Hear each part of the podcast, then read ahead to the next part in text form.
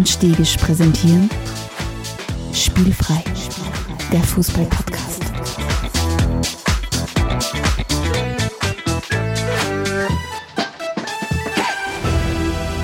Herzlich willkommen zu einer neuen Folge von Spielfrei, dem Fußball-Podcast direkt aus Graz. Mein virtueller Freund und im Herzen immer echter Freund Stefan Adelmann ist auch bei mir. Hallo Stefan. Hallo.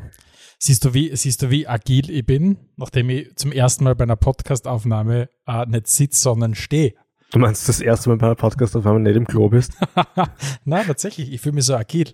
Ja, ja, ich finde das gut. Also du wirkst extrem dynamisch, ja. schaust ein bisschen so leicht braun gebrannt aus. Ja, das ist, es ist die, die, die, die, die braune Haut, die man in meinem Kurzurlaub in Italien äh, geholt habe, habe ich mhm. gestern ersetzt durch einen leichten Sonnenbrand. Jetzt ist wieder mehr ins Rot getaucht, das Ganze. Okay, ich, ich, ich, ich wollte höflich bleiben. Ich sage braun, aber ich, ich hätte auch gesagt leicht rot. Ja. Nein, nein, ich habe mir, hab mir gestern und ich glaube heute schon wieder äh, mein, mein Sonnenbrand aufgefrischt noch mit draußen.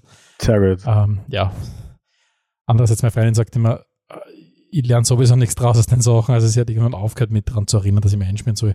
Das ist auch sehr effizient, muss man sagen. Ja, yes. ja die Hörerinnen und Hörer haben eh mitgekriegt, wir waren ein bisschen auf Pause, weil du warst Urlaub, dann war ich Urlaub, ja. äh, jetzt sind wir wieder da. Äh, jetzt werden wir natürlich heute die, die Saison ausklingen lassen sozusagen. Die Bewerbe sind, sind alle, also zumindest die europäischen Bewerbe sind alle vorbei. Äh, wir schauen uns die einzelnen Ligen an, wir schauen uns natürlich die Champions League an und die anderen internationalen Bewerbe. Ähm, und Stefan, dann machen wir äh, tatsächlich wirkliche Sommerpause, ne? Genau so. Also, wenn ihr heute eingeschaltet habt, das ist eine sehr, sehr gute äh, Idee. Genießt alles, was ihr hört, ähm, weil wir werden uns dann auch wieder für ein paar Wochen äh, in den Sommerurlaub verabschieden, in den tatsächlichen Sommerurlaub dann und dann Mitte Juli wieder aufkreuzen. In alter Frische, ich meine, frisch und wir jetzt da schon, aber wenn wir dann Mitte Juli jetzt noch ein paar Wochen Urlaub ja. eingeschoben haben, dann sind wir erst richtig frisch. Und es ist halt auch wirklich, man muss schon sagen, es ist einfach ein Fußball-Podcast zu machen, wenn ein Fußball gespielt wird. Also yes, das, das hilft uns ja. einfach, ja. ja. Äh, solltet ihr trotzdem irgendwie uns vermissen, natürlich so, so Paid-Gigs machen wir schon, also wenn es eine Grußbotschaft braucht für Geburtstag oder, so, oder eine private Podcast-Folge zum Thema, dann meldet euch einfach. Preise gibt es auf Anfrage. aber tatsächlich vielleicht auch die Empfehlung an dieser, an, an dieser Stelle, ähm, Spielfrei ist ja immer so konzipiert worden, dass dass unsere Schwerpunktthemen ja eine längere halt, äh, Halbwertszeit haben. Das heißt, geht ruhig immer her und, und, und springt zurück in unserem Sendungsarchiv, Episodenarchiv und holt sich vielleicht das eine oder andere spannende Schwerpunktthema aus.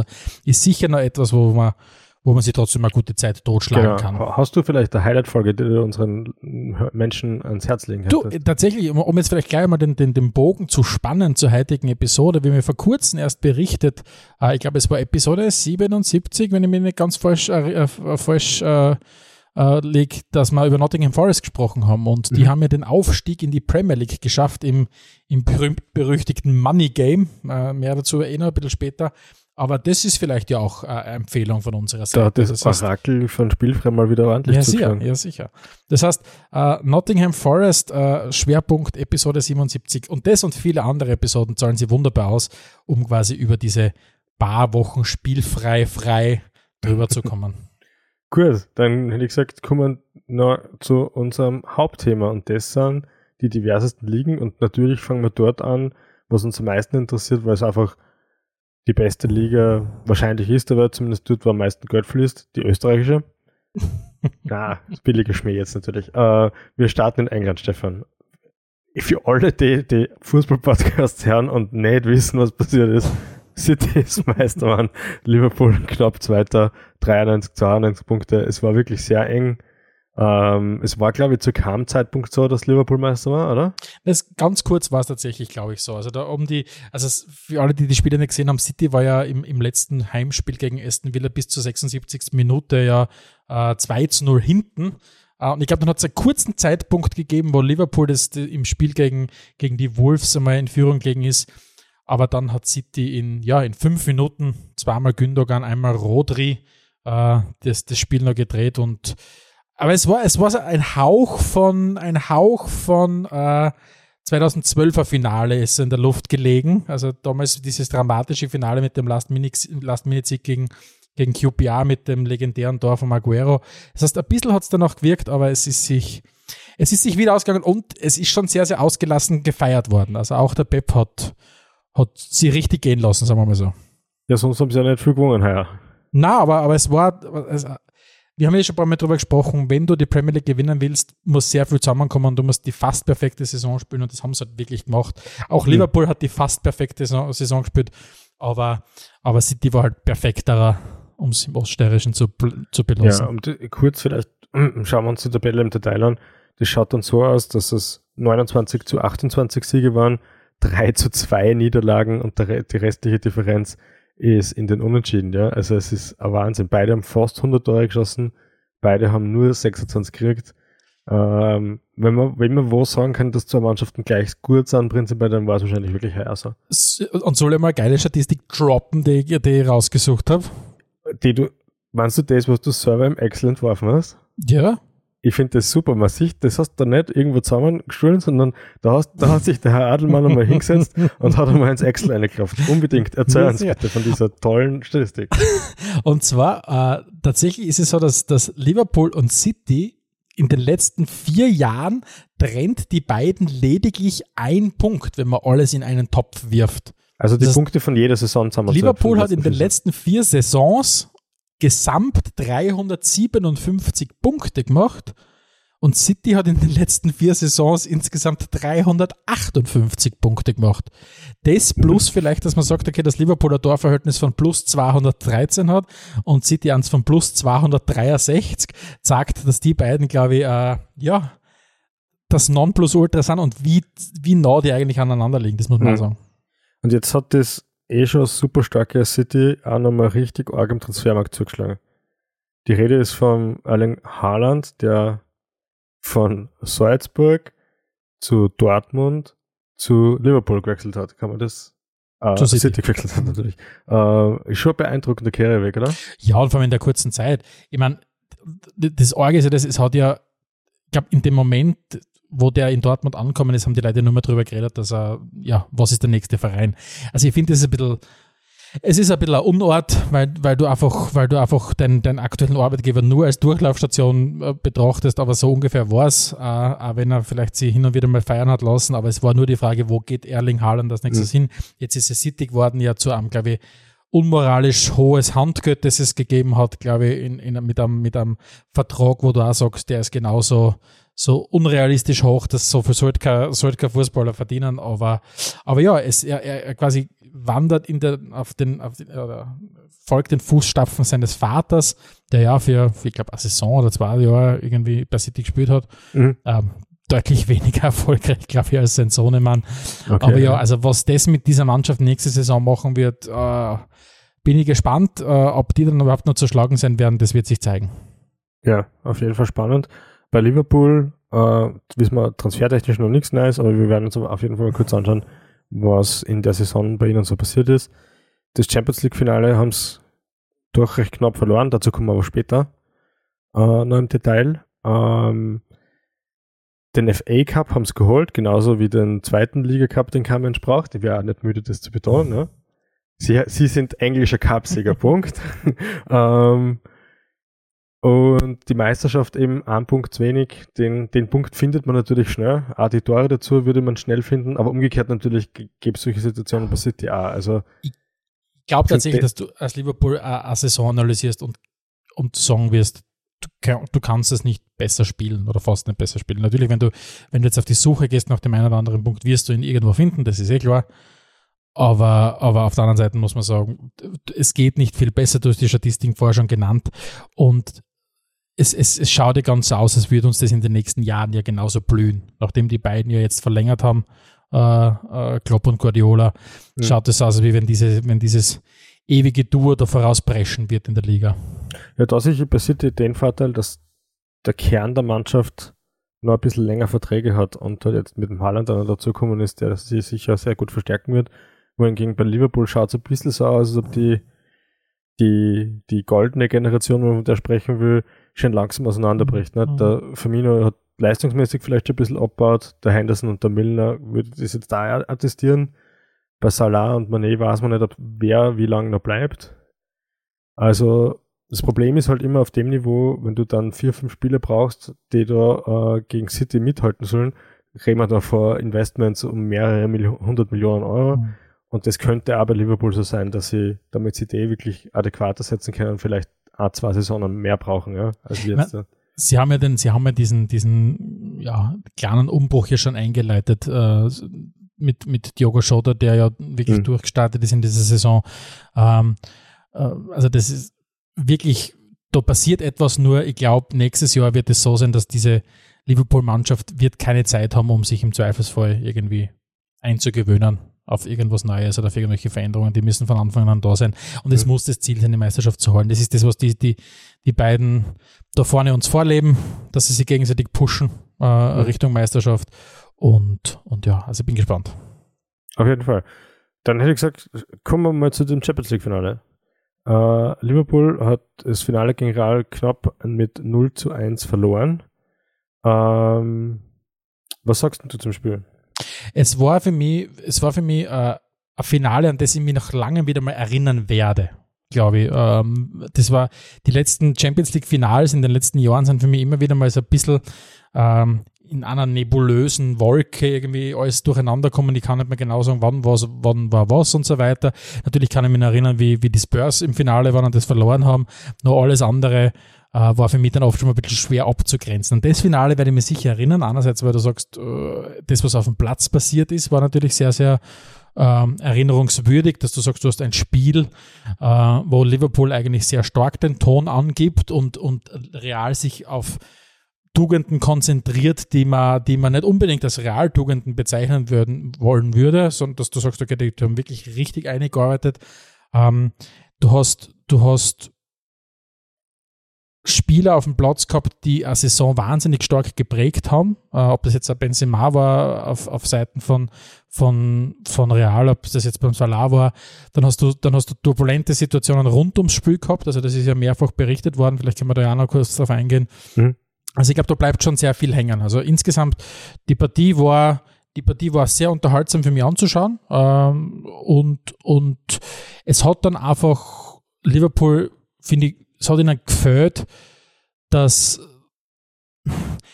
der Courtois, glaube ich, hat in der ersten Szene, wo er, wo er gegen Manet gerettet hat, relativ früh äh, im Spiel, glaube ich, hat er sich das Selbstvertrauen aufgetankt für das ganze restliche Spiel und dann war er halt einfach, dann war er halt einfach unstoppbar, unhaltbar gut. Also das war, das war wirklich beeindruckend. Mhm. Ja, also es ist ganz gleich, äh, Courtois hat den Unterschied ausgemacht, weil das Spiel für Real war eh darauf ausgelegt, dass man diese Chancen, die sie Liverpool unweigerlich kreieren wird, akzeptiert. Äh, ewig lang hat es dauert, bis Real überhaupt einmal irgendwie einen gescheiten Angriff gefahren hat. Dann gab es dieses mysteriöse, nicht gegebene Tor. Da habe ich diverseste Stimmen dazu gelesen. Ich bin eindeutig der Meinung, dass man das als Tor geben hätte müssen, weil der Ball von Fabinho gekommen ist. Und da geht es ja darum, war es Absicht oder nicht. Natürlich war es nicht Absicht, dass er einen Ball zum Gegner spielt, aber es war Absicht, dass er auf den Ball gegangen ist. Mhm. Und damit ist für mich irgendwie belegt, dass er den, den, er wollte den Ball spielen, dass er nicht so spielen wollte, okay, das ist geschenkt, das ist klar. Aber er wollte ihn spielen und hat ihn gespielt und zufälligerweise halt zum Gegner und demnach wäre das eigentlich aus meiner Sicht kein Abseits gewesen. Dann hätte ich das, das Spiel, äh, das Tor automatisch schon mal deswegen gegeben als Schiedsrichter, mhm. weil man denkt, das belebt die Partie, ja. Da bin ich vielleicht auch, es war vielleicht dann gut, dass ich nicht Schiedsrichter bin, aber, aber ich hätte es halt gemacht, ja weil das das Spiel spannender macht. Und ja, so war es halt ein ewiges Zittern. Real hat eigentlich, abgesehen von dem nicht gegebenen Tor und dem gegebenen Tor, dann noch eine richtige Chance gehabt, wo sie dann zum Schluss noch mit drei Spielern aufs gegnerische Tor zugelaufen sind. Ansonsten sind die hinten gestanden, haben Liverpool passieren lassen und darauf gehofft, dass der Courtois als, als außerfischt, was außerfischt. Und es hat ein bisschen, finde ich, es ist ein bisschen so über dem Spiel, Spiel so so dieses Selbstverständnis von Real äh, geschwebt, dass du sagst, okay, nachdem wir uns so spektakulär gegen, gegen City, gegen Chelsea, gegen PSG durchgesetzt haben, mhm. sind die mit so viel, nicht breite Brust, ist, glaube ich, die falsche, ist der falsche Ausdruck, aber mit so viel innerer Selbst, innerem Selbstbewusstsein dort auftreten, mhm. weil sie einfach gewusst haben, egal wie der Spielverlauf ist, selbst wenn Liverpool was macht, können wir jederzeit zurückschlagen. Wir haben das jetzt mehrfach bewiesen, dass, ja. nicht, dass, dass sie dann, ähm, dass sie dann, ja, sogar in Führung gehen, ist natürlich dann, hat absolut nicht für, für sich gesprochen. Das, das hat komplett für sich gesprochen. Ähm, was auch interessant war, der Ancelotti hat, hat in einem Interview, ich glaube zwei Tage später, das haben wir gemeint, äh, der Qatar ist auch im Training so stark, dass er ihm tatsächlich öfters sagt, er muss einmal für die Stürmer ein paar Bälle einlassen. Echt, oder? Ob das stimmt oder nicht, weiß ich natürlich nicht. Ancelotti ist ja immer Augenzwinkern dabei. Die Geschichte an für sich habe ich sehr lustig gefunden. Also Courtois momentan sehr stark drauf. Die ganze Verteidigung von, von Real war, damit, war natürlich ziemlich gut, haben kaum Bälle in die Tiefe zulassen. Alaba hat auch sehr, sehr gut gespielt. Aber die bessere Mannschaft war eigentlich Liverpool, das muss man schon sagen. Ja. Und, und von dem her war es ein bisschen glücklich. Äh, aber wie du sagst, ein Finale, das wir sicher in Erinnerung behalten werden. Weil, und das muss man an dieser Stelle nochmal erwähnen, diese, diese, diese unsäglichen Bilder, die man gesehen hat rund ums, rund ums Spiel und die UEFA, die sich da wieder angeschickt hat, äh, Krisenkommunikation in seiner schlimmsten Form zu betreiben, indem er einfach relativ schnell einmal nachdem, nachdem Probleme auftreten, hergeht und sagt, okay, offensichtlich müssen die Fans wieder irgendeinen Blödsinn gemacht haben und so weiter und so fort und den schwarzen Peter schnell mit den Liverpool-Fans zugeschaut hat. Also das war wirklich erschreckend und, und für mich kommen da zwei Sachen zusammen. Das erste ist einmal, das war wirklich kurz vor knapp, dass da wirklich was sehr, sehr Dramatisches passiert, dass man da mhm. wieder mit von Toten spricht. Also wenn du dort Bilder siehst, wie dann Leute wieder im großen Stil eingekesselt werden, das ist ja, das ist ja da kriegt, da kriegt man sich mit der Angst zu tun. Und das Zweite ist, der Verein ist ja ohnehin schon so gebeutelt durch, durch solche Katastrophen. Äh, und, und, und also das, die, die Liverpool-Seele, glaube ich, trägt schon schwer an solchen, an, von, an solchen Ereignissen. Also das, das zu verkraften, äh, was da passiert ist und wenn du wirklich Szenen gehabt hast, wo, wo Kinder Pfefferspray und so weiter ins Auge kriegen, ähm, oder mit dem besprüht werden. Also das ist wirklich schrecklich und ich meine, hm. zeigt einfach nur, was, was für Probleme im Moment die Franzosen haben. Das ist ja eben vielfach berichtet darüber worden, dass die französische Polizei ja Riesenprobleme hat, ähm, überhaupt irgendwie Kontrolle reinzubringen in den Fußball. Die Fans sowieso mal unter Generalverdacht stehen, dass sie, dass sie einen Plätzchen machen. Wir haben sie allein heuer in der Ligue 1 immer wieder mal bewiesen. Ich glaube, äh, irgendein denk äh, erinnerungswürdiges Spiel, glaube ich, Nizza, was? Nizza gegen PSG, Nizza gegen Marseille was ich glaube ich auch abgebrochen worden ist oder unterbrochen worden ist lang we mhm. wegen Gewaltausschreitungen und so weiter. Also es ist der französische Fußball definitiv ein Problem oder die französische Gesellschaft, wenn es um solche Sachen geht. Ja. Ja, ähm, wir kommen wieder zurück in die Premier League. Ähm, Liverpool und City haben wir besprochen. Schauen wir uns die Plätze 3 bis 6 mal an. Äh, namentlich sind es äh, Chelsea, die Spurs, Arsenal und United auf Platz 6. Ja? Mhm. Äh, ich würde vorschlagen, Chelsea Platz 3. Ähm, was war, die sind eigentlich ein bisschen als Favoriten in die Saison gegangen, haben mit Lukaku vermeintlich einen, einen wirklich guten Transfer gemacht, haben letztes Jahr die Champions League gewonnen. Jeder dachte, der Weg geht irgendwie schon auch ein bisschen über Chelsea. Ja, natürlich Liverpool und City werden, werden auch fahren mitspielen, aber man hat eigentlich schon, schon gedacht, dass Chelsea mehr mitreden wird. Absolut. Das war also, überhaupt nicht so. Im Gegenteil, im Schluss hat der dritte Platz sogar noch fast ein bisschen gewackelt. Absolut, also Chelsea ist ja wahnsinnig gut reingestartet in die Saison. Die haben nach zehn Spielen acht Siege, ein Unentschieden, eine Niederlage, waren es Tabellenführer. Ähm, aber es hat sich dann halt die, angeschickt und vor allem seit, äh, seit, ähm, seit Februar, wie dann, wie dann, äh, plötzlich seit April, wie dann die, die, der Krieg in der Ukraine ausbrochen ist, ähm, mit den ganzen, mit den ganzen Diskussionen rund um, um den Verkauf durch den Abramovic, das hat halt schon, glaube ich, spürbar den Verein durcheinander gebracht, aufgewühlt, äh, die unsichere Zukunft und so weiter. Und jetzt ist ja offensichtlich zumindest einmal die Zukunft geklärt vom Verein. Mhm. Nur äh, werden sie heilfroh sein, dass sie die Champions League irgendwie drüber gerettet haben äh, in dieser Saison. Ähm, und ich glaube, abhaken und nach vorn schauen ist so die Devise. Also sie haben glaube ich, für das, wie turbulent diese Saison war mit diesem Verkauf und mit den ganzen Themen, glaube ich, wirklich das Maximale rausgeholt. Weil ja, ich hätte mir grundsätzlich auch mehr erwartet gehabt, vor allem so wie sie, wie sie, wie sie reingestartet sind in die Saison. Ähm, sinnbildlich für mich ist eben die, die, die, der, der Lukaku, der, der überhaupt nicht zum, zum Rennen gekommen ist in der Saison in der Mannschaft. Und, und ja, insgesamt, insgesamt glaube ich, äh, wie ich schon gesagt habe, froh, dass, dass den dritten Platz errungen haben wahrscheinlich. Mhm. Dann am Platz 4 haben wir, haben wir die Spurs. Stefan, ich glaube, es gibt keinen, der besser für uns über die Spurs reden kannst als du, von dem her erzähl uns mal was. Ne, es, es, ich hätte mir nicht gedacht, äh, dass, dass wir am Ende der Saison da sitzen und sagen, oder ich sagen werde, die Spurs haben insgesamt eine ganz gute Saison gespielt. So wie sich das angefühlt hat in den ersten zehn Spielen oder ersten zehn, elf Spielen, das war wirklich katastrophal, dass, dass, dass sie die, die, die Kurven nochmal so kriegen, hätte ich mir nicht gedacht. Und, und wir wissen natürlich, dass englische Fußballfans, Fußballmedien oft einmal sehr, sehr schwankend sind in ihrer Stimmung. Das ist ja, gerade bei den Spurs ist es ja so, dass es von, von Himmel hoch jauchzend zu, zu Tode betrübt innerhalb von fünf Minuten gehen kann und umgekehrt auch wieder. Ähm, ist es schon so, dass nach einer Saison, wo du reingestartet bist mit einer wahnsinnig für den Verein schon fast peinlichen Trainersuche vor der Saison, wo du, ich, 15 Kandidaten kontaktiert hast, kein einziger wollte oder irgendwie, und der 16., der, der halt dann noch da war, den hast du halt dann genommen, dann, dann diese Phase mit dem, mit dem Nuno Espirito Santo, der halt einerseits war der Fußball überhaupt nicht anzuschauen, gleichzeitig war er auch absolut nicht erfolgreich, also die Spurs haben haben nach, nach zehn Spielen neun Tore und, äh, erzielt gehabt und 16 Tore bekommen gehabt, ähm, haben fünf Siege, fünf Niederlagen gehabt zu dem Zeitpunkt, also waren der Inbegriff vom Mittelfeld und, und dass man dann hergeht und diese Saison einmal rumbirgt, war für mich schon äh, eine Überraschung, eine starke Leistung insgesamt und da haben sie sich halt wirklich ausgearbeitet. Mhm. Und dass er dann der Konte übernommen hat, der, der vor der Saison den Verein noch abgesagt hat, und dass United ausgerechnet quasi der, der Heilsbringer für das Spurs war, weil das war der, der, die Niederlage gegen United, war ja der Grund, warum dann der Nuno Espirito Santo endgültig ausgeschlossen worden ist, mhm. äh, rausgeschmissen worden ist.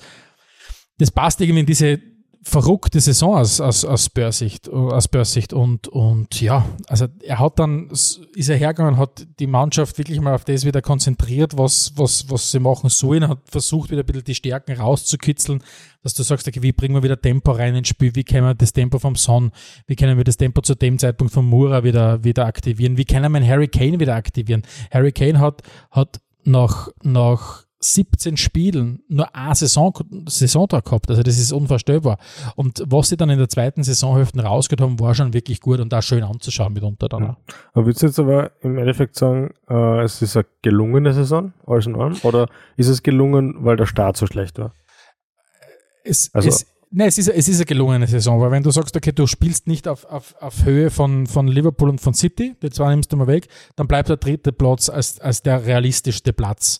Ja. Ähm, das heißt, wenn es um die Premier League geht, war es eine absolut gelungene Saison für mich, trotz dieses schlechten Startes, ähm, mhm. weil sie die Mannschaft dann in, in den 28 Spielen unter Conte wirklich sehr, sehr gut äh, gezeigt hat, auch wirklich zum Torschießen wieder gefunden haben, haben 60 Tore erzielt in diesen 28 Spielen. Ähm, insgesamt war es halt wieder sehr enttäuschend, weil einfach die Cup-Performances wieder ganz, ganz äh, ernüchternd waren für die Spurs. Und das ist ja immer das, was du bei den Spurs hast. Es geht darum, dass schon ewig lang nichts mehr gewonnen worden ist an Titeln. Hm. Dann scheidest du halt im FA Cup sehr, sehr peinlich äh, gegen Middlesbrough äh, im Achtelfinale.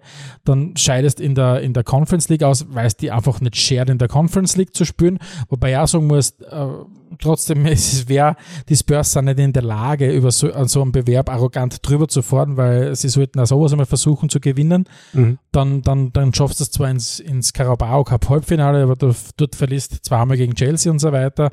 Ähm, das heißt, deswegen war es natürlich wieder kein absolut zufriedenstellende Saison. Was die mhm. Premier League Leistung betrifft, war es zufriedenstellend. Es war ein guter Fußball, der dann zu sehen war. Sie haben dann eine gewisse Konstanz entwickelt gehabt, haben sehr, sehr gute Leistungen äh, vollbracht dann auch unter Konte, wenn du jetzt an, an diesen, an den 3-2 Auswärtssieg bei City denkst, wenn du an das X gegen Liverpool denkst, wenn du an das, an das zweite North London Derby denkst, an solche mhm. Spiele. Das, das waren dann schon wirklich gute Spiele.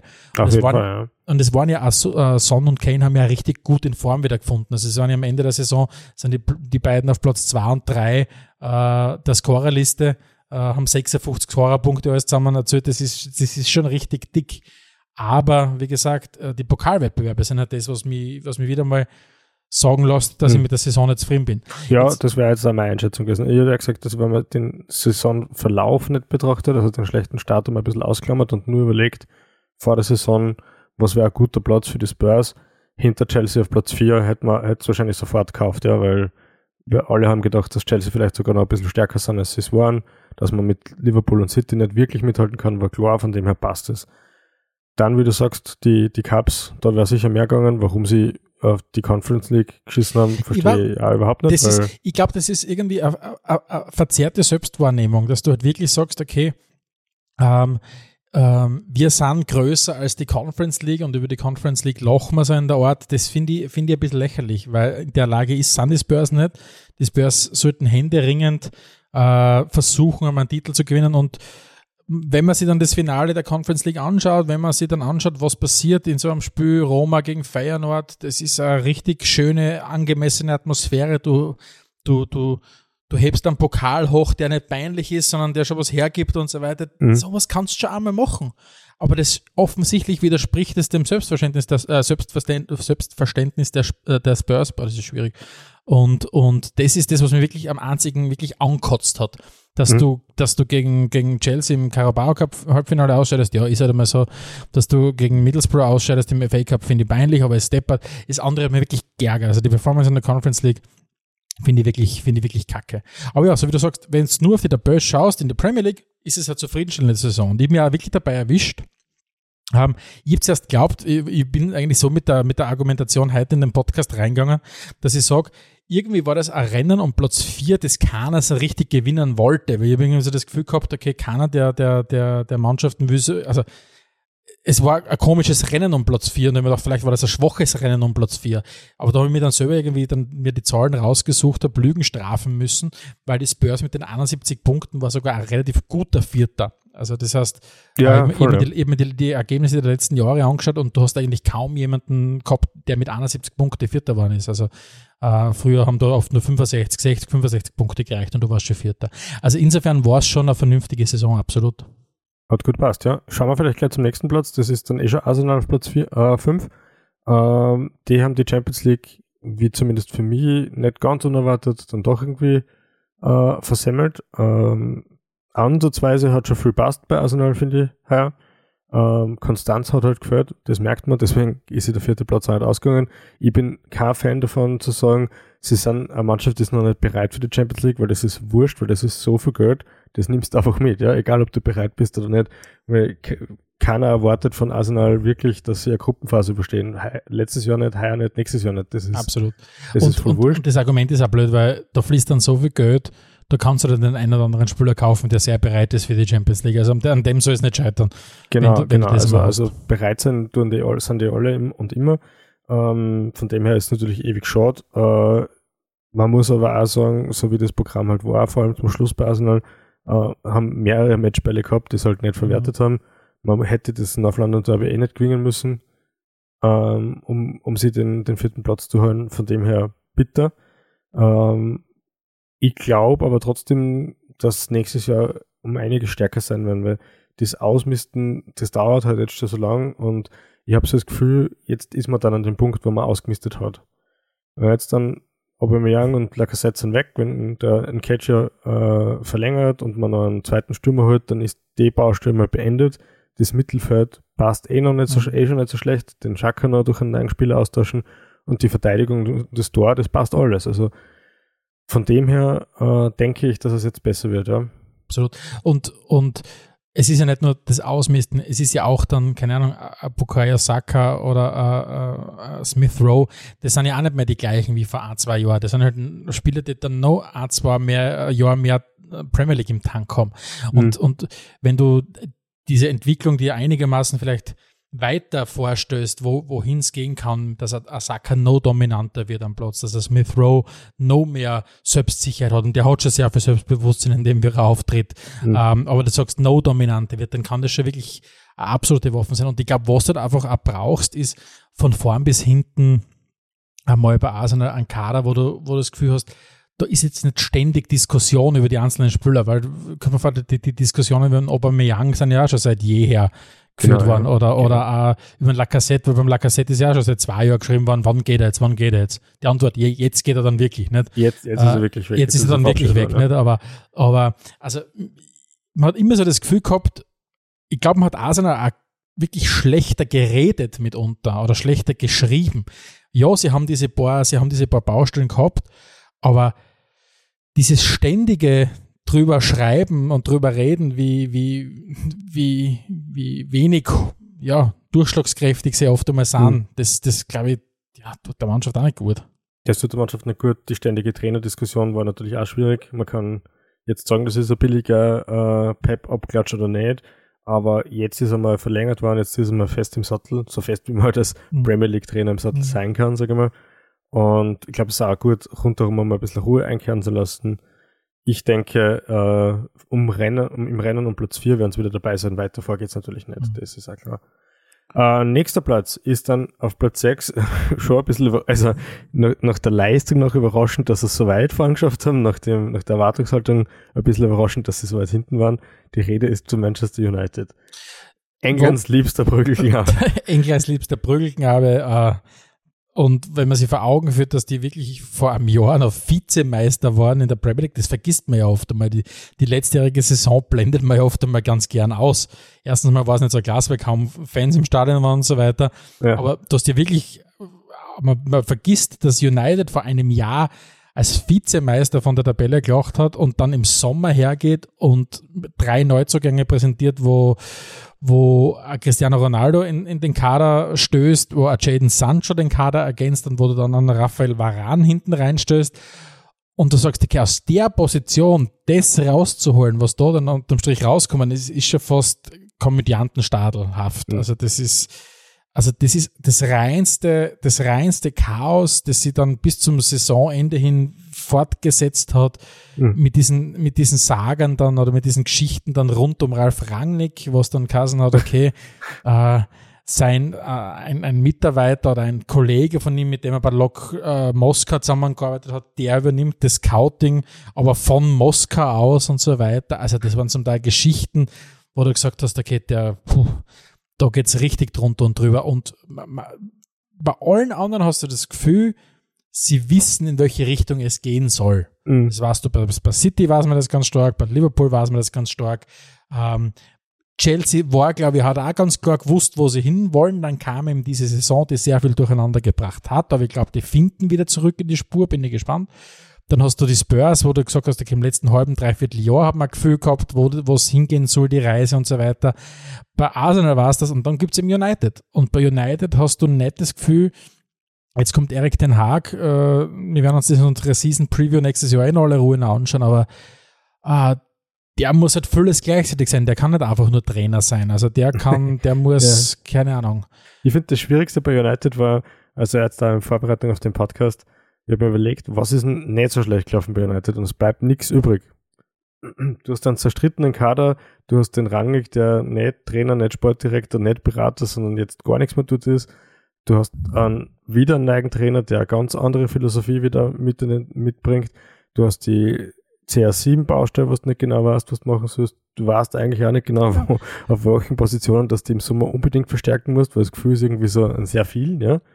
Ja, und, und du, du kannst auch nicht, du kannst auch nicht ähm, irgendeinen Spüler herausheben und sagen, okay, ja, aber der Spieler hat zumindest eine richtig gute Saison gebracht. Na, es hat sich keiner aufgedrängt in dem ganzen Kader. Ja, gar nicht, ne? Dass du wirklich sagst, okay, von, von ganz hinten bis ganz vorne. Ja, natürlich, ich glaube, der Ronaldo was, oder? 18 Tore gemacht, das ist, das ist eine Leistung. Aber halt aus Ronaldos Sicht darf man sich das erwarten, aufgrund seiner, aufgrund seiner Vita mhm. als Cristiano Ronaldo. Das heißt, das ist ja also auch nichts, wo du sagst, okay, er widerspricht dem Trend in der Mannschaft.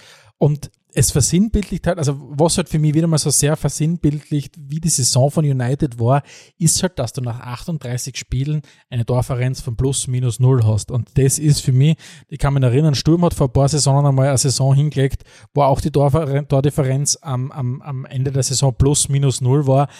Und genau das ist diese Saison. Das, das, das, das war nix. Da, kommt ein Nuller unter der, unter der, das ist sie, das ist sie alles ausgegangen, aber Bari Bari. Und das war ja. das. Wenn du, wenn du als United 57 Gegentore kassierst zwar, und 57 Tore schießt, dann passt da was in deiner Wahrnehmung nicht. Und, und ich sehe einfach nicht, dass das kurzfristig anders werden wird. Weil Erik Den Haag, also ich meine, vielleicht ist er so ein Wunderwuzi, ich weiß es nicht. Er hat bei Ajax bewiesen, dass er ein guter, sehr, sehr guter Trainer ist oder sein kann. Aber hm. wohin die Reise jetzt da geht mit ihm bei United, das kann ich mir überhaupt nicht vorstellen.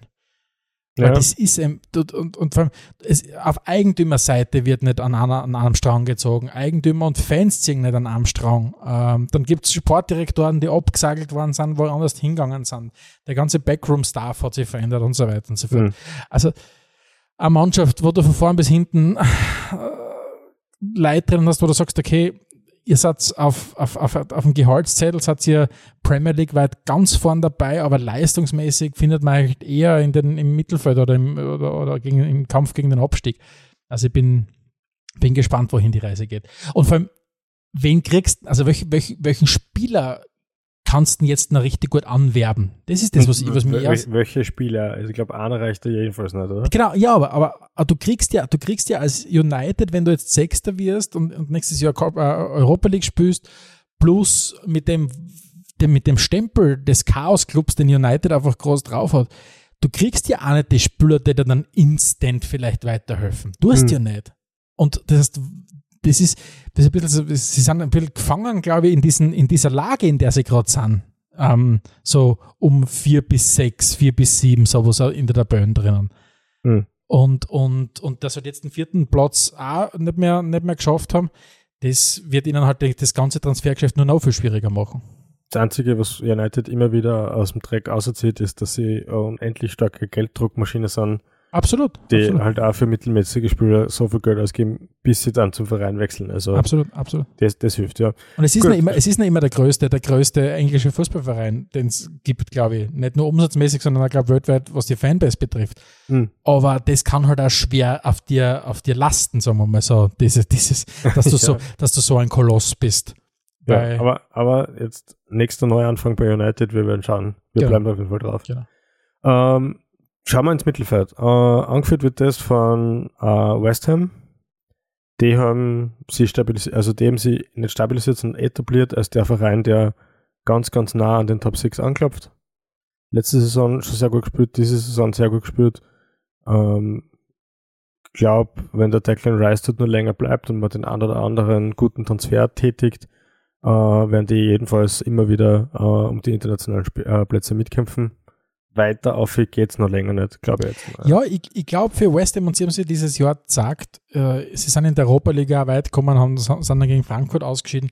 Das kann aber ein bisschen so gerade diese Erzählung auch sein von West Ham, dass du sagst, okay, wir sind ein Verein, der der jetzt nicht schafft, um die Premier League wirklich vorn mitzukämpfen, weil den Hm. Kader haben wir nicht und so weiter. Das, das schaffen wir ganz einfach nicht. Vielleicht ist auch die Champions League außer Reichweite aus. Wir haben wirklich über die ganze Saison hinweg eine richtig gute Saison, weil man muss ja auch sagen, sie sind ja lange Zeit auf den, auf den Champions League-Rängen gewesen, aber es ist dann einfach die Luft ausgegangen.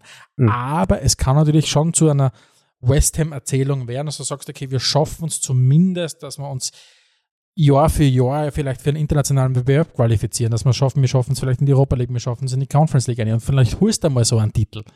Weißt du, und, und wir sehen selber Frankfurt und solche Sachen können dann schon Entwicklungssprünge auch sein, wenn du dann die Europa League gewinnst und plötzlich nächstes Jahr in der Champions League Verlosung aus Top 1 gezogen wirst. ja klar. Also das ist, das, das kann für, für West Ham schon auch ein Weg sein und um einmal Titel zu holen, um dann sogar zu sagen, hey Spurs, ihr schafft nicht einmal das, was wir, was wir schaffen. Also, Ja.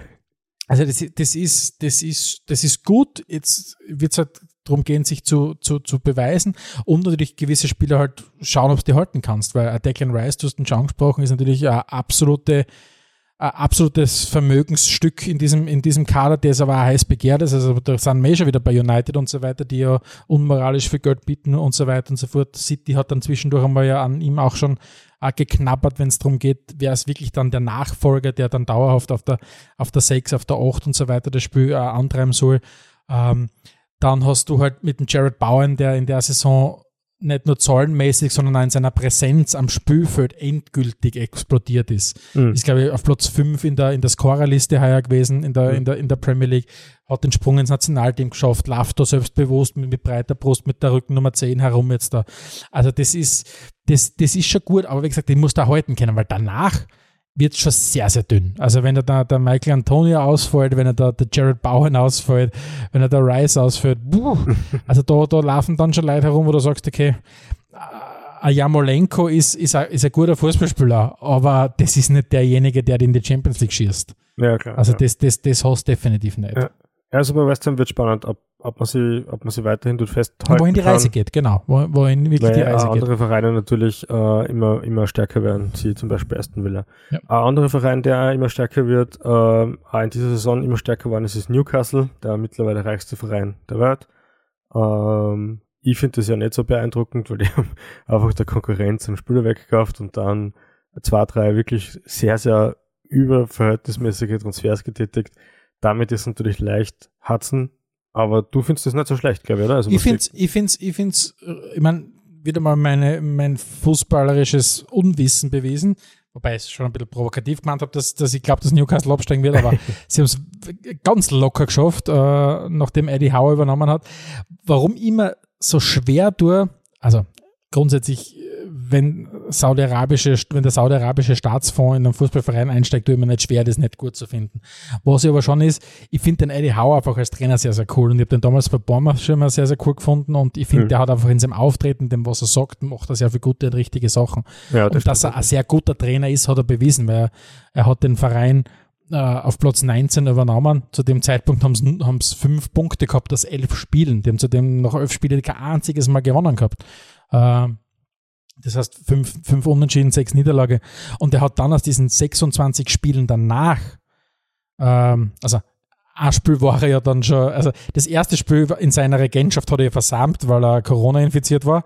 Äh, Aber dann an der Seitenlinie hat er 26 Spiele absolviert und dort hat er 43 Punkte geholt. Und das, also 1,65 Punkte pro Spiel, das ist schon eine Ansage für jemanden, der gerade noch richtig unten drinnen gesteckt ist. Und dass du eine Mannschaft von äh, in den ersten elf Spielen 0,5 Punkte pro Spiel oder ein bisschen weniger als 0,5 Punkte pro Spiel auf 1,65 Punkte pro Spiel raufhebelst, das ist schon eine wirklich gute Leistung. Also das, das, Fall, das ja. muss man schon sagen. Und was er halt auch gemacht hat, er hat ja ganz spannende äh, Personalentscheidungen getroffen. Er hat dann den, den, den, den Joey Linton endgültig zu einem Mittelfeldspieler gemacht, zum Achter gemacht und so weiter.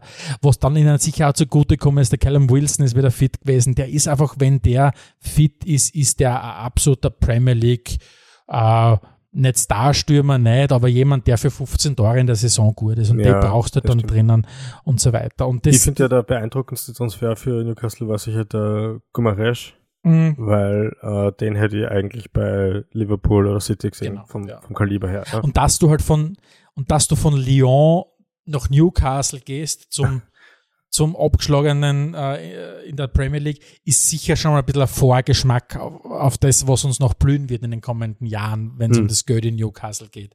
Weil das halt jemand wie Bruno Gimaresch, der wirklich, wie du sagst, überall reinpassen wird, weil das so eine Maschine ist. Der, kann- den kannst du eins zu eins bei City, glaube ich, reinstellen, wird der, Ich richtig, geil, ja. wird der richtig geil funktionieren. Ja. Und jetzt äh, spielt er halt in, in Newcastle, wo jetzt weder das Wetter sonderlich gut ist, noch die Stadt, glaube ich, nein, wobei die Stadt, glaube ich, gibt schon ein bisschen was her, aber das ist schon ein bisschen äh, der Vorgeschmack, wie gesagt. Aber Ja. insgesamt muss man seine, muss man seine, seine Kapperl vom Eddie Howe zücken. Wie er das rumgerissen hat, war natürlich sehr beeindruckend.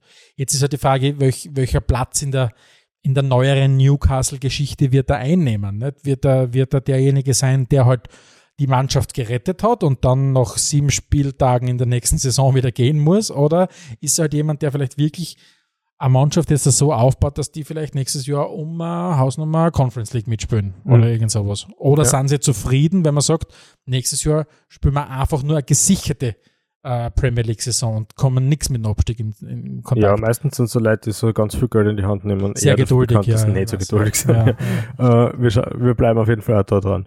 Äh, Abstiegskampf hätten wir dann noch, Stefan. Äh, Burnley, Watford und Norwich sind äh, ja, wie erwartet, würde ich jetzt nicht sagen, aber Norwich zumindest wie erwartet abgestiegen und Everton und Leeds haben es mehr als mehr spannend gemacht. Also ich finde, für die, für die Liga natürlich ist es insgesamt gut, dass Everton und Leeds, wenn man jetzt wieder in solchen Kategorien denkt, äh, die Liga gehalten haben, weil natürlich du hast zwei riesengroße Clubs, ähm, dass die beiden in der Premier League bleiben, ja, tut der Liga gut. Dass es das Leeds dann den Sprung noch drüber schafft und Burnley runterrutscht, hätte man sich tatsächlich gar nicht gedacht, weil eigentlich so das Momentum, hat man das Gefühl gehabt, gegen Leeds spricht. Mhm. Ähm, Everton hat es ja dann doch geschafft, irgendwie das, das, das nicht mehr rumzukriegen und, und in diesem doch schon mittlerweile sehr, äh, ich weiß jetzt gerade nicht, wer der Gegner war in dem Heimspiel dann, wo es dann am Schluss noch den Platzsturm gegeben hat, wo sie dann die Meisterschaft, aber die Meisterschaft, sage ich, den, den Klassenerhalt gesichert haben. Die haben es die haben's geschafft, aber dass es Burnley dann erwischt, die haben eigentlich, nachdem sie Jean Deich rausgeworfen haben, recht gut in die Spur wieder zurückgefunden, aber, aber es hat dann einfach nicht gereicht am, am, am letzten Spiel. War ja ein bisschen knapp, ja. Und Watford und Norwich, ich meine, dass Norwich absteckt, war, glaube ich, nach, nach fünf, sechs, sieben Spieltagen irgendwie bewusst. Die haben dann eher eine vernünftige, vernünftige Restsaison noch gespielt, für das wie grottenschlecht sie am Anfang waren. Nur haben wir halt auch gesehen, Newcastle war nichts besser, aber die hat dann in eine ganz andere Richtung nochmal mhm. durchgeprescht. Also, ja, Watford, Norwich, das ist halt genau diese Liga, Watford, Norwich, Fulham, Bournemouth, was genau sagst, okay, die, die, die, die sind halt die klassischen, klassischen, äh, äh, wie sagt man, ähm, Clubs, die einfach rauf und runter rasseln die ganze Zeit. Ja. Also das bin ich das gespannt. in zwei Saisonen sieht man Norwich wieder. Ja, absolut. Was die, die, die, die, die, zwischen einem Premier League Kader und einem Championship Kader ist schon sehr viel um, wenn es um, oft um die Qualität geht. Und, mhm. und vor allem in dieser ersten Saison nach einem Premier League Abstieg hast du in der Regel oft trotzdem noch äh, einen sehr, sehr leistungsstarken Kader. Erst so ab der zweiten Saison Championship äh, musst du dann wirklich wahrscheinlich ausdünnen in der Regel oft einmal, weil du das einfach nicht mehr leisten kannst, äh, mhm. die fünf Spieler. Und vor allem, weil es in der Championship, also entweder findest du als, als Absteiger schnell wieder rein, in das, in das, in das, in die, in die Championship. Und das ist ein anderes Spiel dort unten. Da geht es nicht um, um, um Spielstil und so weiter. Die wenigsten schaffen den Sprung raus aus der Championship auf eine spielerische Art und Weise. Leeds hat das geschafft vor ein paar Jahren und so weiter. Ähm, aber du musst den Kampf dort wirklich annehmen in dieser Liga. Mhm. Und entweder schaffst du den, schaffst du es gleich von Anfang an fußballerisch gut unterwegs zu sein. Und wenn das nicht geht, dann musst du schnell den Kampf annehmen. Und dann ist die Frage, hast du, Hast du einen Kader, der bereit ist, den Kampf anzunehmen oder, oder musst du da umbauen strukturell? Also entweder, glaube ich, sind es gleich wieder zurück oder wir sehen es für zwei, drei, vier Jahre nicht mehr. Ja, ja wird spannend dann. Gut, zum Abschluss der Premier League noch schnell ein paar Awards, die wir vergeben wollen. Und zwar hätten wir da mal den Newcomer der Saison, Stefan, du hast da vorgeschlagen. Ja, ihr, und zwar hätte ihr es, die Spurs-Brille aber nicht ganz abnehmen können, aber ihr das Newcomer der Saison, den Dejan Kulusewski aufgeschrieben ja. ähm, der für mich in den 18 Premier League-Spielen wirklich gezeigt hat, dass er kaum Anlaufzeit braucht hat in der Liga. Sehr ungewöhnlich, vor allem wenn jemand aus Italien nach England wechselt. Mhm. Aber er hat wirklich 13 Scorerpunkte in 18 Spielen, 5 Tore, 8 Assists, ist für mich Grund genug und immer schwer dann den, den, den richtigen auszuwählen. Aber für mich ist er wirklich der Newcomer in dieser Saison. Als Nicht-Spurs-Fan stimme ich da trotzdem zu, weil im Winter von Italien in die Premier League zu kommen, ist jetzt nicht die einfachste Aufgabe. Absolut. Und der hat sofort super funktioniert. Ja, also, also und ist eben mit 22 Jahren, glaube ich, ist er auch noch sehr, sehr jung, 20, ja. 23. Ähm, also das ja. kann, kann er, weil das war ja das Lustige bei den Spurs, um noch auf die Spurs zu kommen. Äh, du hast die erste, das erste Wintertransferfenster unter dem neuen äh, Sportdirektor Fabio Baratici und dann passiert lange Zeit ewig nichts und auf einmal hast du, okay, ja, passt, es gibt nur zwei Transfers und das sind der Kulusewski und der Bentancur von, von Juve, aha, von seinem Ex-Club, früher, dass sie nicht Arbeit andauern und so weiter. Aber die beiden sind halt wirklich richtig gut aufgegangen, das muss man sagen. So ist, ja. Die Enttäuschung der Saison hast du jemanden, hab ich auch jemanden. Wer soll anfangen? Fang du mal an. Ich, ich hätte einen Bockbar gehabt. Okay. Uh, jetzt den Vertrag uh, auslaufen lassen, wird, wird United ablösefrei verlassen und auch glanzfrei verlassen, weil die Erwartungshaltung war entsprechend hoch. Das ist der vermeintlich beste Mittelfeldspieler, den United hat und vielleicht die, eine der größten Baustellen gewesen. Ne? Mhm. Also man, letztlich mhm. waren der Matic und der Fred besser als er und mhm. das ist halt wirklich schwach für jemanden, der eigentlich als Weltmeister bei United aufgelaufen ist. Ich finde halt, bei Pogba fragt man sich immer, was fehlt oder warum, war, was fehlt, damit du wirklich 100% Gas gibst, ich weiß es nicht. Und, und bei Juve, glaube ich, also es wird gemutmaßt, dass er vielleicht wieder zu Juve geht und so weiter. Und die hätten dann schon insgesamt was Geiles gemacht. Das muss man schon sagen. Sie haben, glaube ich, damals ja ablösefrei von United zum ersten Mal geholt. Dann haben sie ihn, glaube ich, um über 100 Millionen wieder zu United verkauft und jetzt holen sie ihn wieder, glaube ich, ablösefrei. Vielleicht zahlt ihr United in zwei Jahren dann wieder 100 Millionen oder was ja. auch immer zu, zu, das zu, zu lassen, Die lieben einen Gratis-Transfer. Ja. ja, genau. Äh, Meine Enttäuschung, wobei gratis ist, immer relativ. Ja, gra genau, gratis ist bei denen immer so, relativ. deine Enttäuschung, Stefan? Meine Enttäuschung der Saison äh, ist, ist Romelu Lukaku, ich habe vorhin schon kurz angesprochen, äh, wenn du als als italienischer Meister und ich glaube, er hat 24 Tore in der Serie A voriges Jahr geschossen und hat eine unfassbare Präsenz äh, am, am, am Spielfeld gehabt. Ich habe ja schon ein paar Mal gesagt, es gibt kaum Spieler, die so gern beim Fußballspiel zuschauen wie am ich, allgemein ein ziemliches Belgier-Fable kommt mir vor, weil ich bin großer Fan, wenn ich so einen De Bruyne spielen sehe, wenn ich einen Lukaku spielen mhm. sehe, oder was die, du kennst meine, meine Zuneigung an, an, an Dries Mertens und solche Sachen. Aber dass du dann so, so eine Saison hinlegst, wo du zwar 26 Premier League Spiele hast, aber nur 16 Mal in der Startelf stehst, 10 Mal eingewechselt wirst, am Ende der Saison stehen 8 Tore, sage ich, okay, pff, ist schwierig. Also auf jeden ja. Fall meine Enttäuschung der Saison. Ja, also ich, ich bin mal beim Lukaku ist natürlich die, die, die Zahlen sind, sind absolut nicht gut. Ich bin mir nicht ganz sicher, ob es sei Schuld ist oder nicht, auch eher vielleicht ein bisschen der vom Lukaku. Mir kommt immer vor, der, der wird in, in England falsch verstanden. Die, die, die sehen im Lukaku einen Targetman, weil er so groß und bullig ist. Ich glaube das auch, ja. Das, das ist er aber überhaupt nicht. Der hat einen, bei Internet Targetman gespielt und jeder, der das behauptet, der hat echt gar keine Ahnung von Fußball. Ja, ja. Absolut. Und, und, und das verstehe ich von, hin, von hinten und vorne weil sie insgesamt in der Betrachtung sehen sie ihn als Targetman, aber Chelsea spielen ja auch nicht nur hoch an, überhaupt nicht. Die spielen ja einen sauberen Fußball nach vorn, äh, haben extrem starke Flügelspieler und so weiter, wo du sagst, okay, du spielst ihn an mit dem Rücken zum Tor, lässt ihn braun oder du bringst ihn mal mit Tempo ein oder was auch immer. Also, aber das, es klickt einfach nicht und das ja. funktioniert einfach nicht. Und ich, ich halte es jedenfalls für eine gute Idee. Also, so wie es ausschaut, entweder verkaufen sie ja wieder einen Inter oder, oder sie holen den Lauterer Martinez dazu und ja, das, eine oder andere würde ich jedenfalls gut finden. Ja, also ich glaube, die zwei kehren zusammen, ja. ja. Dann es besser. Dann haben wir noch den Spieler der Saison, Stefan. Da habe ich ja wieder ein anderes System. Hast du wieder anderes? Okay. Mein Vorschlag für den Spieler der Saison ist, und ich mache es mal ganz einfach, es ist derjenige, der am meisten Scorerpunkte gesammelt hat und gleichzeitig am Feld sehr, sehr dominant war. Und zwar Mo Salah hat für mich eine unglaubliche Saison gespielt, hat geile Sachen gemacht aber es reicht halt dann nicht für den Titel. hast ja, du? für mich ist Mosala deswegen nicht, weil da gibt es den Mosala vor dem Afrika Cup und den danach. und der davor wäre es eindeutig und der danach ist eindeutig nicht. Und jemand, der, der, den seine zweite Saisonhälfte auch schwerer geworden ist, weil er eigentlich durchgehend verletzt war und immer fit gespritzt werden müssen, hat es mehr, ein bisschen mehr verdient finden und das ist der Kevin De Bruyne, weil Kevin De Bruyne macht mhm. Kevin De Bruyne Things. Mhm. Der ist vielleicht jetzt nicht von den Scorerpunkten so weit fahren, weil er vor allem auch selber nicht so viel Tore mhm. schießt, aber sensationeller Spieler, hat, äh, war wirklich ausschlaggebend dafür, dass City den Titel geholt hat, finde ich. Aber natürlich ist das, ist das Streiten auf hohem Niveau, weil das sind halt zwei der besten Spieler der aktuellen Saison, eindeutig, ja. Absolut, ja. Und das wird weit. Gut. Äh, einen kurzen Abstecher, einen wirklich sehr, sehr kurzen Abstecher machen wir ein, die Championship. Ich habe keine Zeit zum Championship schauen, weil ich viel zu viele Kinder dafür habe.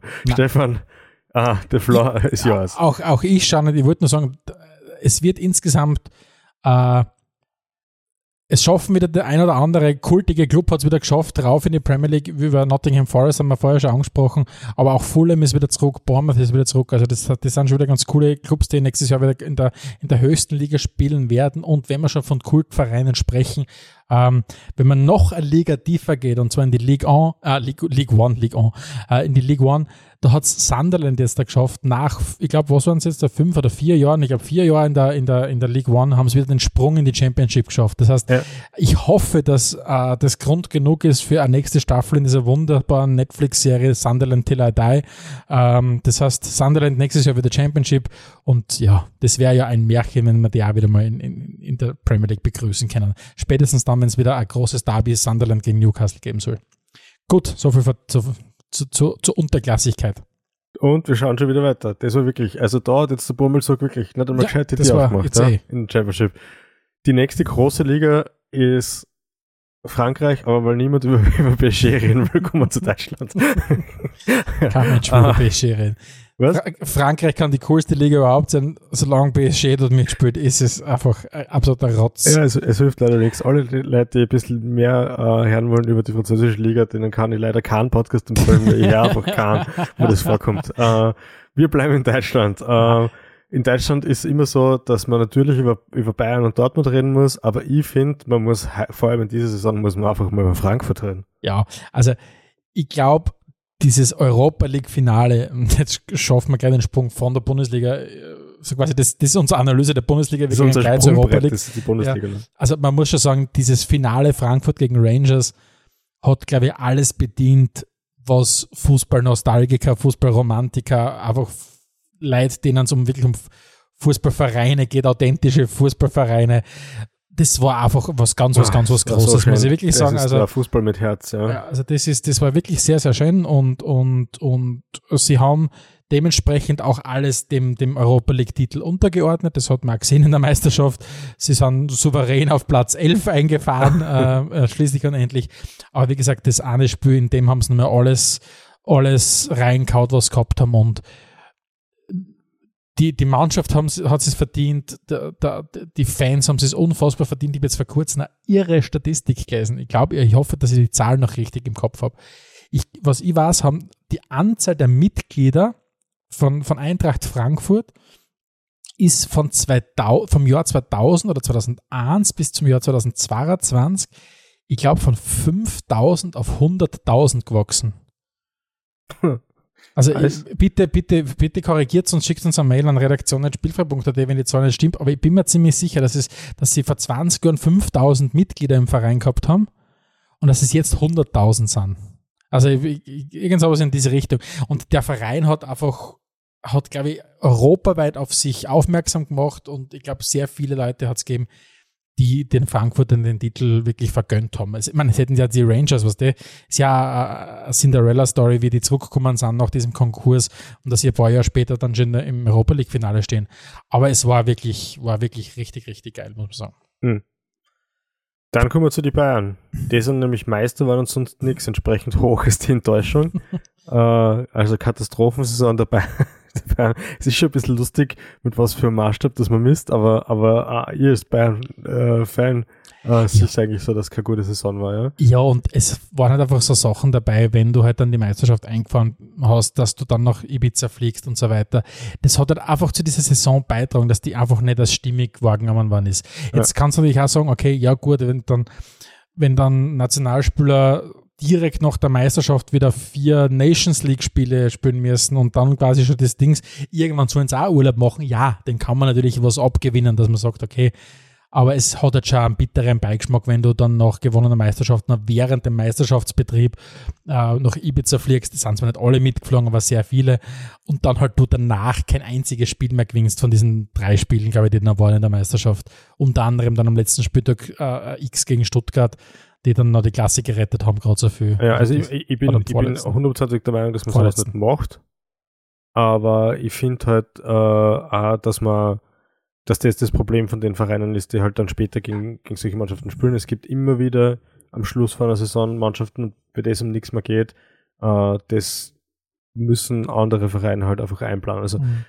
es sind für mich zwei verschiedene Sachen. Das eine ist eben das, dass man nicht noch während der Meisterschaft nach Ibiza fliegt und Urlaub macht. Das andere ist das, wie wettbewerbsverzerrend das, das ist. Das ist mhm. nämlich, wenn es um nichts mehr geht, ist es halt oftmals gerade für Spitzensportler schwierig, diese Spannung zu halten, die sie die restliche Zeit halten müssen, ja, weil es gar nicht ausgeht. Ähm, die Bayern haben schon das Problem, dass es schwierig sein wird, mit international erfolgreichen Vereinen mitzuhalten, egal ich, ob aus was für einer Liga mittlerweile. Also ich, ich glaube, die Bayern, den Bayern droht ein bisschen so in so einem in so einem Vakuum zu, zu enden im Moment, wo du sagst, okay, du schwebst so durch, durch die Sphären, bist, schaffst das nicht ganz vorn anzuklopfen, bist aber gleichzeitig viel zu gut für die, für die eigene Liga. Also das ist, glaube ich, gerade wirklich, der Verein ist ein bisschen am Scheideweg und ich glaube, es geht wirklich darum, jetzt auch gerade intern, werden, glaube ich, die Diskussionen schon sehr, sehr intensiv sein. Nicht nur kurzfristig, wie können wir quasi kurzfristig die Mannschaft äh, ergänzen, erweitern mhm. und so weiter, sondern wohin geht der Verein langfristig? Mhm oder wohin geht die Bundesliga langfristig? Also genau, also weil die Bayern sind ja eigentlich immer synonym für die deutsche Bundesliga. Genau, und sie sind ja eingebettet in die Bundesliga. Und, und, ja. und das sind schon wirklich fundamentale Diskussionen, die in der Liga geführt werden sollen. Ich bin weiterhin davon überzeugt, dass eine funktionierende Bundesliga mit funktionierend, man, es gibt einen Wettkampf, es ist nicht immer alles entschieden und so weiter, eine der beliebtesten, ich will nicht sagen besten, aber eine der beliebtesten Ligen in, weltweit sein kann mhm. von, dem, von der Fußballkultur, die in dem Land herrscht, von, den, von der Stadionatmosphäre, die schönen Stadien, die, die vollen Stadien und so weiter, ja. glaube ich, dass die Liga das hergibt. Und die grundsätzlich habe ich ja eine sehr, sehr starke Verbindung schon immer zur Bundesliga, weil ich einfach immer schon für deutsche Bundesliga geschaut habe. Mhm. Aber, aber da ist halt die Frage, wo gehst du jetzt hin? Und es wird keinen Mittelweg geben. Entweder wirst du hergehen müssen und mal ernsthaft drüber reden, okay, öffnen wir oder lockern wir diese 50 plus 1 Regeln, um quasi wirklich noch international vorn mitzuspielen, oder sagt man, das macht man nicht ganz bewusst Aber keine Ahnung, das heißt aber dann auch, die Bayern werden nicht mehr die Bayern sein dann, wie wir es kennen. Und das werden halt die Bayern auch nicht wollen. Also das heißt, mhm. wohin die Reise geht, ich bin sehr gespannt. Es ist, es, ist, es ist eine spannende Situation, weil kaum ein Verein, der immer wieder in der Super League gehandelt wird, wird die Super League so dringend brauchen wie die Bayern. Auf der einen Seite und auf der anderen Seite positionieren sie ja öffentlich ganz stark dagegen. Ja, Dabei sind die eigentlich die, die tatsächlich den Anschluss verlieren würden zum Rest. Ja. Aber also wir, wir sehen es ja allein jetzt schon, das, das ist ja spürbar, finde ich, am Transfermarkt. Nicht? Dass du sagst, okay, was sind die Argumente, mit denen du die, die, die Spieler zu den Bayern holst? Und das hat ja der Müller jetzt vor kurzem mal gesagt. Die Bayern haben schon lange keine absoluten Weltstars mehr hinbracht. Sondern also halt an der besten Stürmer der Welt. Aber der ist dort zum absoluten Weltstar geworden. Ja, ja, ist, okay. Er ist ablösefrei von, von Dortmund gekommen ja. und hat dann alles in Grund und Bogen geschossen und ist dort zum absoluten Weltstar geworden. Aber dass du wirklich sagst, du holst jetzt einen Weltstar. Also der, der Sané ist, ist, ist gekommen, weil er sie bei City weh dann gehabt hat, glaube ich, dreiviertel Jahr ausgefallen ist. Dann Gnabry und so weiter. Der Robben war damals. Also das heißt, was sind jetzt Argumente, um zum Beispiel wirklich einen, einen absoluten Star hinzubringen? Und, und, und da, glaube ich, sind schon in einer sehr, sehr mhm. intensiven Diskussion gerade. Und das heißt, es um, rumort um, ja, es rumort ja. ja das heißt, um ein Zeichen zu setzen, muss man den Mané jetzt verpflichten, oder? Weil der, die, die Gerüchte sind da. Und wenn man jetzt nicht dastehen will, es, wie der Verein das tatsächlich nicht schafft, den muss man jetzt eigentlich um jeden du, Preis holen. Wenn du, wenn du an Sadio Mané nicht mehr verpflichten kannst, dann glaube ich, wird es eh dann ist es wirklich sinnbildlich dafür, wie es mhm. dem Verein geht, weil man offensichtlich ist ja das, das, das, das erste Angebot ja ziemlich weit weg gewesen von dem, was sich Liverpool erwartet. Und Liverpool erwartet sich nur unter Anführungszeichen 40 Millionen Pfund, so irgendwas. Und die Bayern haben halt irgendein, irgendein, irgendein Angebot gemacht, glaube ich, mit insgesamt inklusive Erfolgsprämien oder Erfolgsklauseln bei 25 Millionen Pfund ja. äh, für einen Manet. Und ja, der kann schon, wenn er drei, der ist jetzt 30 Jahre alt, der kann schon nach vier, fünf Jahre, sechs Jahre spielen im Zweifelsfall. Also, und, und Fragt beim Robben noch. Ja, genau. Und also, ja. also, ja, wird spannend. Du, erwart, was mich noch mehr interessiert, erwarten noch zum Lewandowski. Was sagst du da? Du, irgendwann, was die, ich denke jemanden Harry Kane an die Harry Kane Sommer-Saga und so weiter. Ähm, irgendwo ist der Punkt überschritten, wo du sagst, okay, jetzt ist der, der, der, der, der Rückschritt äh, oder das, das Bleiben beim Verein zu unrealistisch oder das kannst du nicht mehr verkaufen. Der Harry Kane war schon knapp davor damals bei den Spurs, ja. äh, dass du sagst, okay, können wir das jetzt wirklich noch ernsthaft, oder können wir die jetzt noch ernst meinen, wenn du noch das Spurs-Trikot tragst und so weiter? Äh, der hat gerade so viel noch die Kurven kratzt. Beim Lewandowski mit seinen Aussagen ist er halt bald bei dem Punkt, wo du sagst, okay, puh, ähm, wenn der dann wirklich im, im September, nachdem das Transferfenster geschlossen hat, nicht mehr Bayern-Trikot tragt, wie, ja. Was für Bild gibt es ab? Ne? Ja, Männergespräche würden wahrscheinlich helfen. Bei ja. Sturm würde man so machen. äh, also ich finde, als, als, aus Fußballfansicht würde ich ihn ein Jahr lang auf der Bank sitzen lassen, aber als Realist weiß ich natürlich, dass es nicht passieren wird.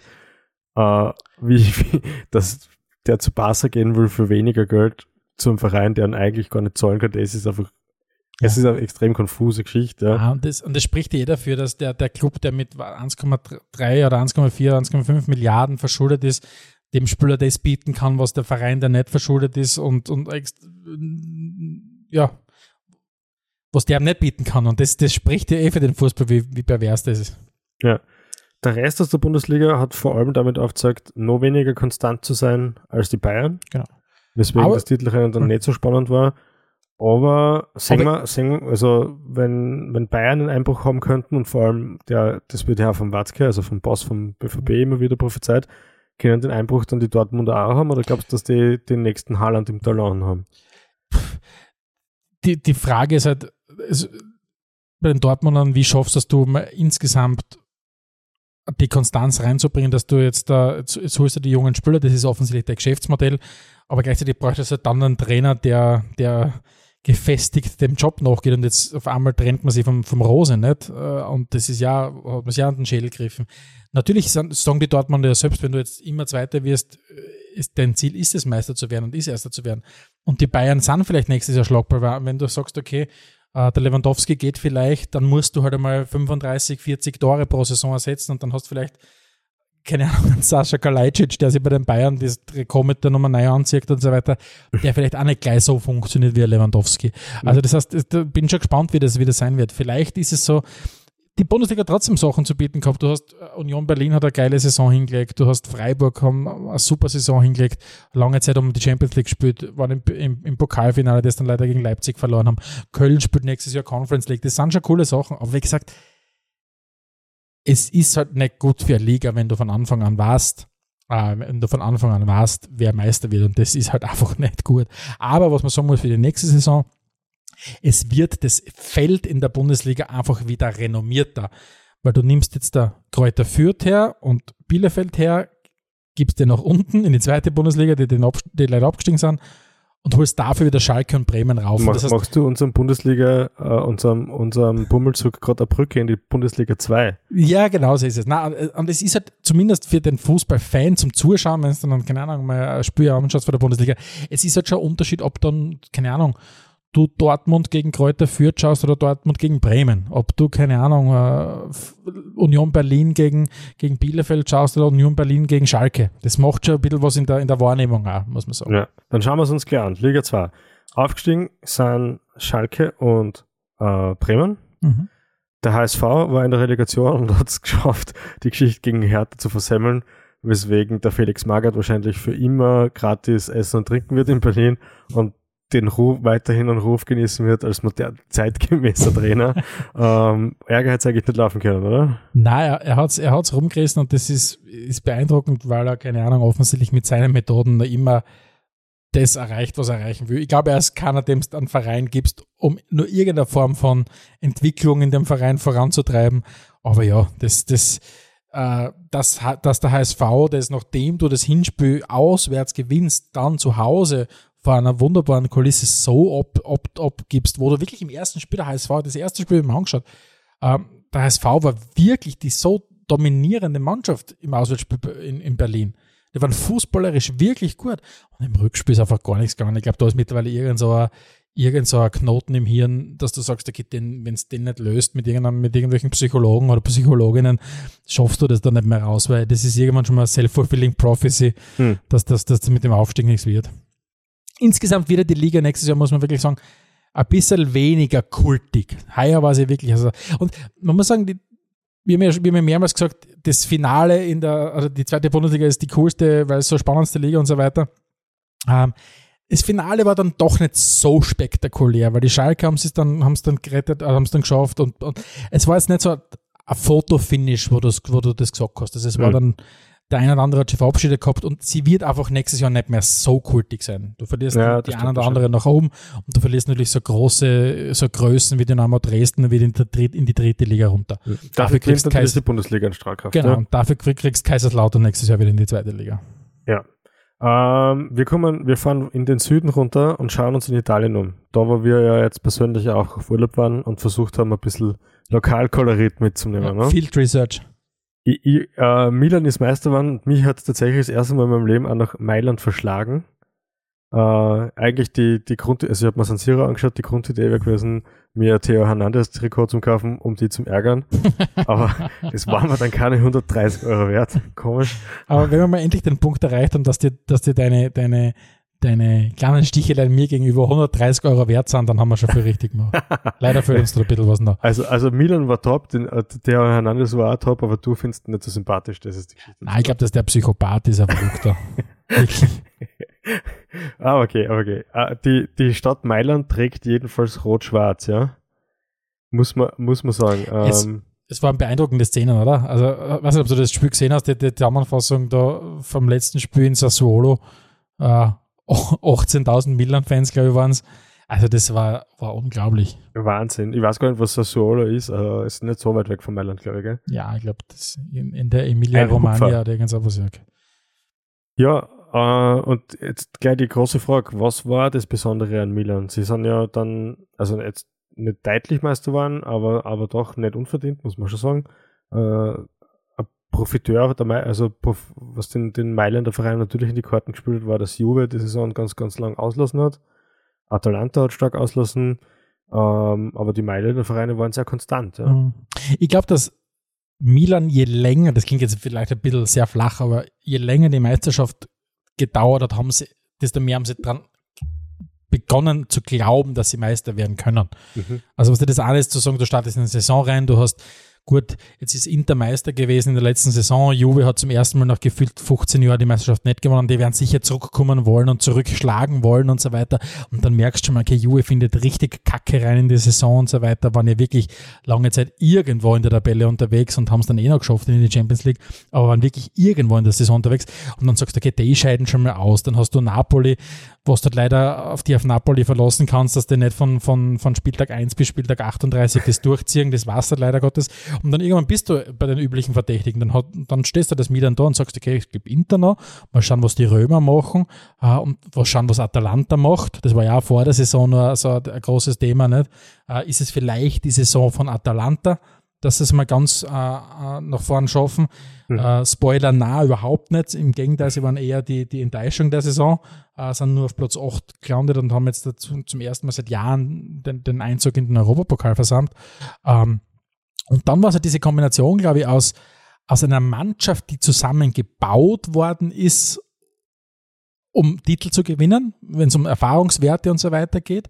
Dann hast du Spieler, die sich so entwickelt haben, wie es du vielleicht nicht erwarten hast kennen, dass du sagst, okay, du verlierst dann Gigi Donnarumma vor der Saison äh, an PSG und holst dir den Mike Magnon, den, ja, den Meistertorhüter von Lille, aber ja gut, was ist ein Meistertorhüter von Lille, denkt man sich vielleicht, der aber Vollgas funktioniert hat. Mhm. Dann hast du, dann verkraftest sogar solche, solche langen Verletzungen wie der Simon Kier, der dann, der ja ausgefallen ist, den, das verkraftest du.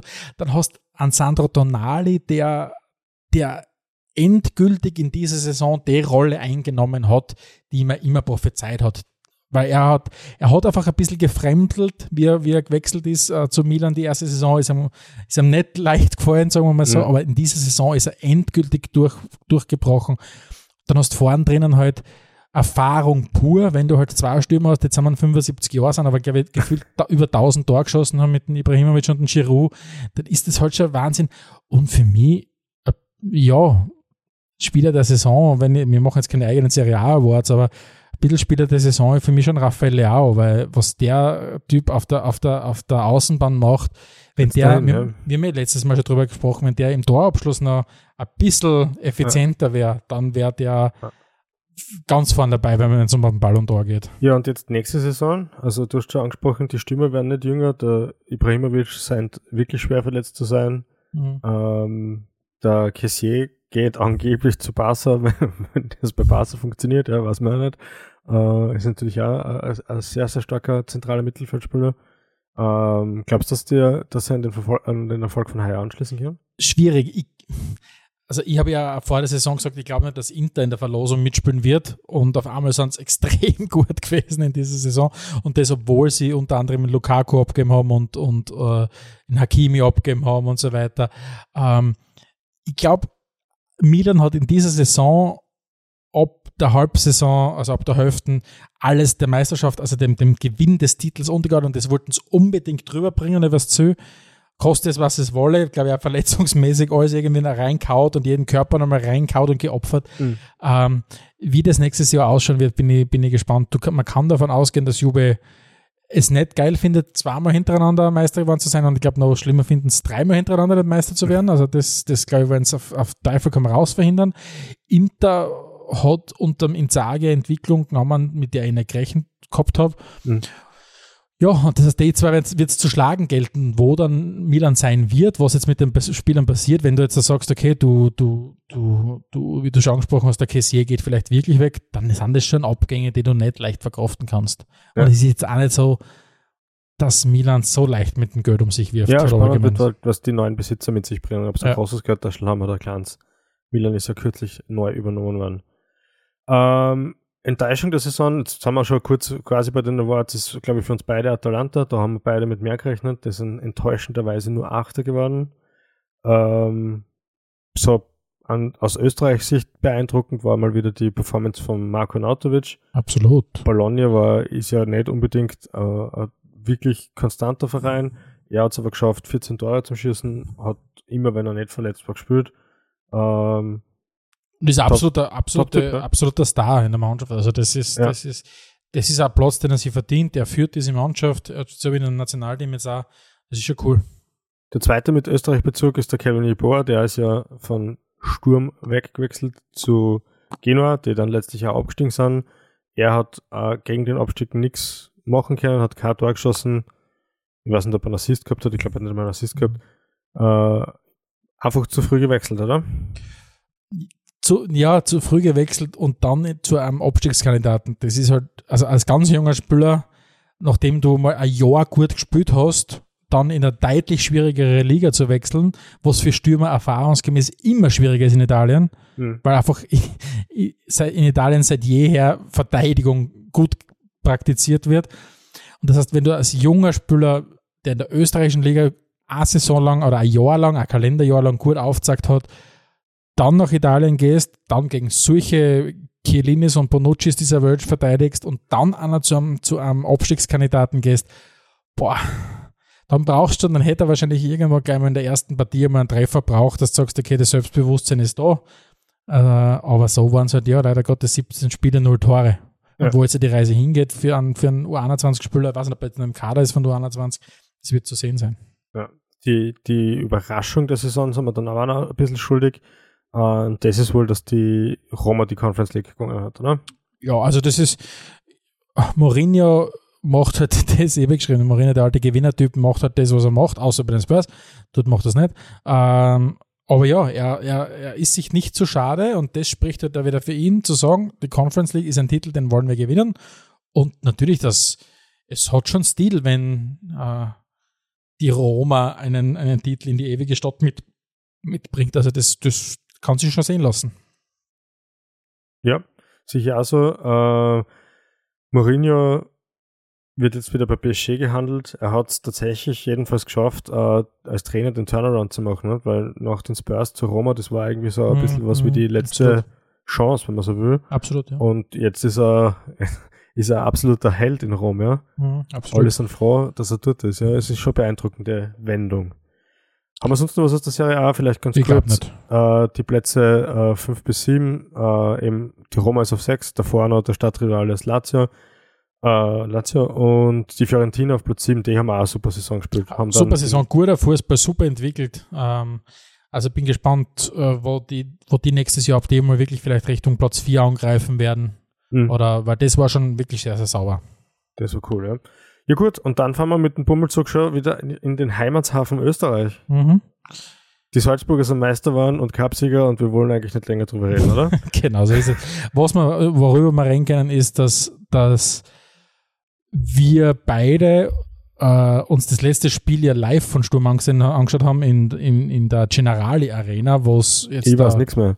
Was jetzt da spielmäßig jetzt da weniger berauschend war, was du sagst, stimmungsmäßig war, hat das schon sehr viel hergegeben. Ja. Ich war zum ersten Mal in diesem scheinen, kleinen, aber feinen, schnieken Stadion. Das also war super, das Stadion das ist, die österreichische Liga wirklich ja, perfekt. und, und das ist, ist gefeiert worden. Es, war, es hat jeder was zum Feiern gehabt. Äh, ich glaube jetzt nicht, dass eine Fanfreundschaft entsteht, aber, aber es ist mit uns sowieso immer schwierig. aber es war insgesamt schon ein, äh, ja, für uns ein, ein, trotz eines 4 zu 2 ist ein gelungener Ausflug. Aber du merkst halt einfach, Sturm ist nicht so viel besser, dass du dir 15% weniger leisten kannst. Das ja. geht einfach nicht. Es gibt, schon, es gibt schon einen Grund, warum auch Sturm gegen Salzburg ein paar Wochen davor gewonnen hat, um den zweiten Platz zu fixieren. Mhm. Und das ist halt oft einmal, wenn du die paar Prozent nicht da bist. Und, und äh, aber ja, ich glaube, da muss man wirklich jetzt mal hergehen und sagen, okay, die, die, diese Niederlage lassen wir einfach dort, wo sie ist. Ja. Und, und, und ja. Was mich, was mich gefreut und optimistisch stimmt für die nächste Saison, ähm, wenn wir die Salzburg eben weiter ausklammern, weil es wird halt so sein, solange sie da nicht gravierend was im Umfeld von Salzburg ändert, wird der erste Platz wirklich fix gebucht sein. Kann man das nicht vorstellen das System ist mittlerweile zu gut, als dass die ja alle Abgänge kompensieren ja. können und so weiter und so fort.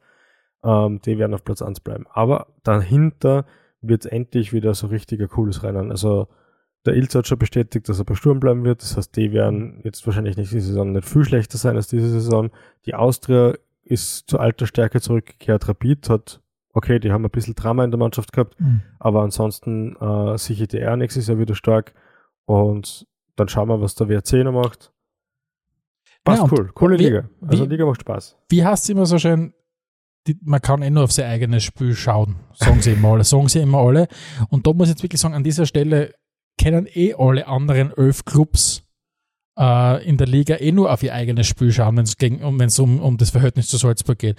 Das heißt, es hilft nichts, du musst ja die Liga trotzdem schein machen und, mhm. und einen Wettkampf haben und gute Spiele, Spieltage haben mit gescheiter Stimmung im Stadion. Dann ist der Fußball schon das wert. Ob dann die anderen Meister werden, klar ist es bitter, wenn du sagst, du bist in einem sportlichen Wettkampf und der, der, der Gewinner ist quasi vorbestimmt. Aber ja, ich mag das, wenn Sturm hergeht und sagt, äh, ja, jetzt sind wir Zweiter geworden, natürlich will ich mit der Mannschaft, wollen wir die Meisterschaft gewinnen. Mein Gott, wenn es gegen so, wenn es nicht Meister wirst, wird das jeder verstehen, wenn Salzburg weiter Meister wird. Blöd Aber das passt schon. Fünfter wirst, ja, dann. Genau, dann ist, dann ist natürlich bitter. Kopf, ja. Aber insgesamt sage ich, wir sehen in der Liga, der Fußball, der gespielt wird, ist, ist, ist vernünftig, absolut. Es, es passt gut. Die Stimmung, wenn es sein soll, dann, dann passt es auch. Ähm, es wäre halt klasse, wenn wir jetzt äh, durch einen vernünftigen Corona-Herbst kommen und, mhm. und das nicht wieder mit leeren Stadien immer dumm ist. Ich weiß. Sonst noch irgendwelche Aussicht für die nächste Saison? Das besprechen wir dann. Zur Zeit. Besprechen wir dann. Alles klar. Ja, dann sind wir mit unserem Bummelzug fertig gefahren für diese Episode. Bedanken uns fürs Zuhören. Äh, Kritik und Anmerkungen jederzeit gerne an redaktion.spielver.at. Ihr kennt sich ja gerne ein paar Themen oder großen Zehn wünschen. Wir werden es zumindest berücksichtigen.